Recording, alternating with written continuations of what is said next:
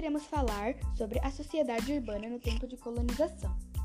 Com a descoberta do ouro, as pessoas começaram a construir moradias perto das áreas de mineração. O agrupamento de casas formava os arraiais, que deram origem às vilas. As mais importantes viraram cidades, como Ouro Preto, a antiga Vila Rica, e Cuiabá, a antiga Vila Real. A sociedade nas regiões de mineração era em sua maioria urbana. Camada mais pobre era formada por africanos e afrodescendentes escravizados, que trabalhavam na extração de minérios como carpinteiros, pedreiros, marceneiros, ferreiros, pintores, alfaiates e sapateiros.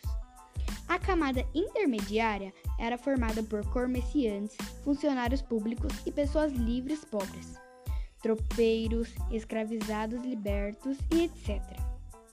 Famílias de donos de minas, altos funcionários e fazendeiros faziam parte da camada mais rica. A religião tinha um papel muito importante no cotidiano das pessoas, e a vida religiosa católica se organizava por meio das irmandades. Elas eram formadas por grupos compostos de pessoas que exerciam a mesma profissão ou pertenciam à mesma camada social. Os escravizados não podiam, não podiam fazer parte das Irmandades dos Brancos e, em geral, criavam seus próprios grupos, muitas vezes cultuando santos negros. Muitos africanos, escravizados e afrodescendentes também tinham uma religiosidade diferente da católica, desenvolvida pelos seus ancestrais, mas na maioria das vezes eram proibidos pelos seus senhores de exercê-la.